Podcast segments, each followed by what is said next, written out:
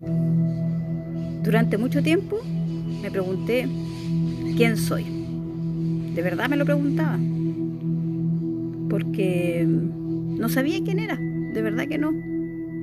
Cuando niña, no, ahora recordándolo, así mirando para atrás, como que no entendía muy bien el mundo. Me gustaba jugar, era risueña, no tenía vergüenza, aparte jamás tampoco, nunca fui ni he sido tímida. Entonces no entendía el mundo. No entendía esto de tener que ir al colegio, después que tener como que tener obligaciones tan absurdas me parecían, que no podía como hacer lo que yo quería, no podía vestirme de cierta manera, tenía que comportarme de cierta forma. Y bueno, después de la adolescencia desarrollé algo que yo le llamo angustia existencial. Durante mucho tiempo no sabía qué hacer con mi vida, no sabía qué hacer con mi vida. Imagínense, cuando salí del colegio eh, no tenía nada claro. Siempre me gustó leer, siempre, siempre, siempre leo desde muy pequeña, 8 o 9 años, leo mucho. Y era la única como habilidad que yo creía que tenía. Bueno, finalmente eh, terminé estudiando de hecho tres años. Encontré una carrera muy aburrida, así que admiro mucho a la gente que es a, a los abogados y abogadas, porque hay que estudiar harto, ¿no? Y mi papá me dijo, con su sabiduría, te pago una pura carrera nomás. y así terminé estudiando secretariado Manpower. Estoy hablando de hace harto años ya, 95 quizá, 1995. Y ahí comencé a trabajar. Pero tampoco era eso, tampoco era eso, tampoco era secretaria. Yo no me definía como secretaria. Después estudié inglés, traducción y gracias a eso pude optar a muy buenos trabajos como secretaria bilingüe. De verdad muy buenos trabajos. Pero tampoco era eso. No me sentía yo por, en algún lugar desde mi inconsciencia y victimismo más absoluto que vivía esa época de mi vida, no me sentía una secretaria bilingüe, como que me iba a terminar jubilando de eso, o no sabía. Entonces el dinero que yo ganaba como secretaria, que era bastante bueno, lo, me servía para, para hacer otras cosas que sí me gustaban. Participé en varios, varios talleres literarios, muchos, eh, porque como me gustaba escribir y yo pensaba que era una forma que algún día me podía dedicar, digamos, dentro como un sueño súper eh, poco aterrizado que tenía en esa época. Y eh, me gustaba mucho salir de fiesta, a carretear, como decimos en Chile, me gustaba mucho, porque ahí como que yo podía ser yo misma, porque como secretaria tenía que comportarme de cierta manera, eh, hacer ciertas cosas, vestirme, peinarme de cierta forma. Y el fin de semana yo era libre, me ponía la ropa que yo quería, iba a los lugares que yo quería. Y ahí yo era como verdaderamente yo. Y en el trabajo era una máscara. Entonces seguí mi camino sin saber quién yo era.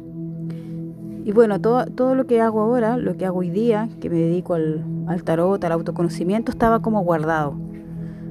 De hecho, muchos lectores, muchos textos que hoy día leo, de alguna manera los leí alguna vez, pero sin esa profundidad y algunos no entendiéndolos, pero me llamaba mucho la atención, por ejemplo, el sufismo, todos los lo escritos de los sufis, Rumi, también Antoni de Melo, Buda, el budismo siempre me interesó, pero nunca fue una cosa más, más profunda. Siempre estuvieron como ahí, como asomándose. Bueno, y siempre tuve un tarot y cada vez que hacía un curso me iba porque me daba miedo, me sentía que no era capaz, me sentía fuera de lugar.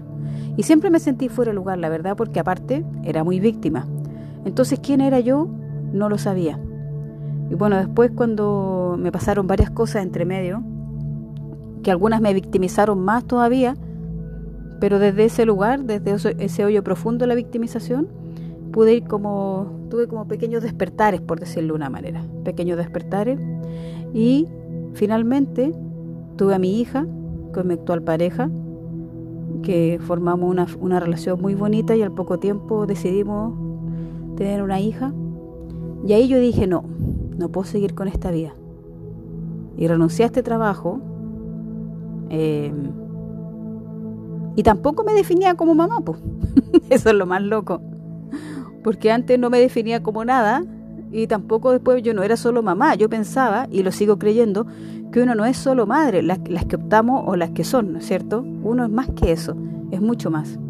Bueno, y después comencé a estudiar tarot con mi maestro adorado, muy generoso, Pedro Angel, y se abrieron muchas puertas y empecé a aprender muchas, muchas cosas, más, muchas cosas.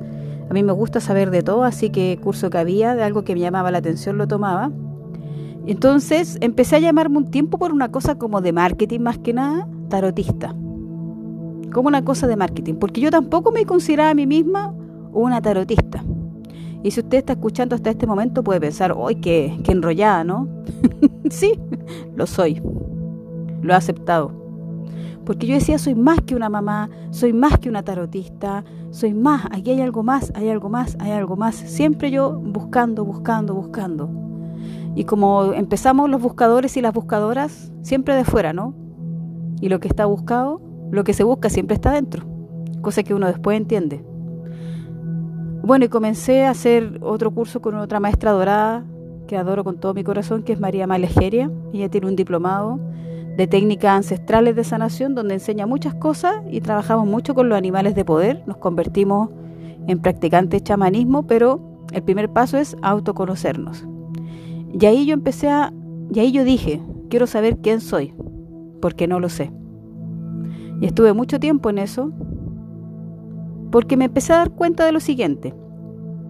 Primero uno nace como un niño una niña sin ningún miedo, temor ni creencia limitante, ¿no? Nacimos así creyendo que somos amor, aunque, aunque quizá nos abandonaron o, no, no fue un embarazo deseado, como muchos, no crean que son pocos, son muchos. Entonces, uno ve las fotos de los niños chicos, de las niñas, de menos de tres años, cuatro años, y ellos muestran los dibujos, se sacan fotos con la cara que ponen, porque no hay dentro de ellos una creencia negativa hacia su persona. Entonces, si tú le preguntas quiénes son, y si lo puedes hacer, hazlo, ¿y quién eres tú? No les va a interesar la respuesta. Porque el ser humano, la mente humana necesita ponernos categorías. Yo soy profesora, eh, soy, no sé, soy tarotista, soy riquista, soy diabética, soy mamá soltera, soy papá soltero, soy viuda, eh, soy enfermera. Eso es la mente humana, ¿no? Porque ya sabemos que cuando nos morimos no nos llevamos nada de esas etiquetas. Entonces las niñas y los niños no les interesan esas etiquetas, no les interesan. ¿Para qué sirven? Probablemente te pueden preguntar. Y eso somos nosotras y nosotros, pues. eso está en nosotros y eso hay que ir a buscar. Y eso es lo que yo fui a buscar todos estos años. Y ahora que tengo 47, ya sé quién soy. Ya esa pregunta, o lo supongo en realidad, ya sé quién soy. Creo que esa pregunta ya está, esa pregunta me tiene en paz, porque la respuesta la tengo. Y la respuesta es que soy un alma infinita. Soy un alma infinita llena de amor y eso es lo que soy. Y no solo yo, todas y todos ustedes que me escuchan. Somos eso, un alma infinita, llena de amor, que estamos viviendo una experiencia humana, que quizás desde la mente humana, desde la mente humana tan limitada, uno le dice que es algo bueno, que es algo malo, pero para la mente todo es perfecto. Entonces la invitación del crecimiento personal, del autoconocimiento, de la autoobservación, es sacarnos todas esas máscaras que nos fuimos poniendo en la vida. Quizás estudié una carrera y estudié mucho y, tengo muchos títulos, porque esa es mi máscara. Y está bien. Quizás no estudié nada y soy un artista que vive solo del corazón y no tiene nada de académico. Y esa es tu máscara. Y está bien. Pero las máscaras son cárceles. Y todos y todas la tenemos, no crean que no. Y no hay nada de malo en ello. Porque ver la vida como algo bueno y algo malo nos limita. Nos limita. Porque a veces algo que pensamos que era una maldición, nos damos cuenta que al final fue una bendición después de pasar por el lado oscuro del alma, como dice el tarot. Entonces date cuenta, abre los ojos y lo que tú eres hoy día, escucha cómo te defines, no eres eso. Eso te lo dijeron o tuviste que hacértelo. La sociedad te obligó, pero eres mucho más que eso. Eres muchísimo más que eso. Eres la sonrisa que le das a alguien que está amargado. Eres el cariño que le hace a un perrito que está en la calle muerto de miedo o que lo rescatas. Eres esa sensación cuando estás de vacaciones y miras la naturaleza y te sientes lleno de paz y amor profundo en tu alma. Somos mucho más. Así que tal como yo que tuve todo este tiempo buscando quién soy, fue una búsqueda dolorosa, sí, llena de victimización, también, porque es parte de mi vida, soy una maestra de victimización, pero finalmente desde lo profundo de mi corazón sé que soy una alma infinita y que lo que me defina, lo que me defina, no alcanza, no alcanza. Y lo hago extensivo a todas y todos, somos un alma infinita. Eso es lo que somos, eso es lo que soy.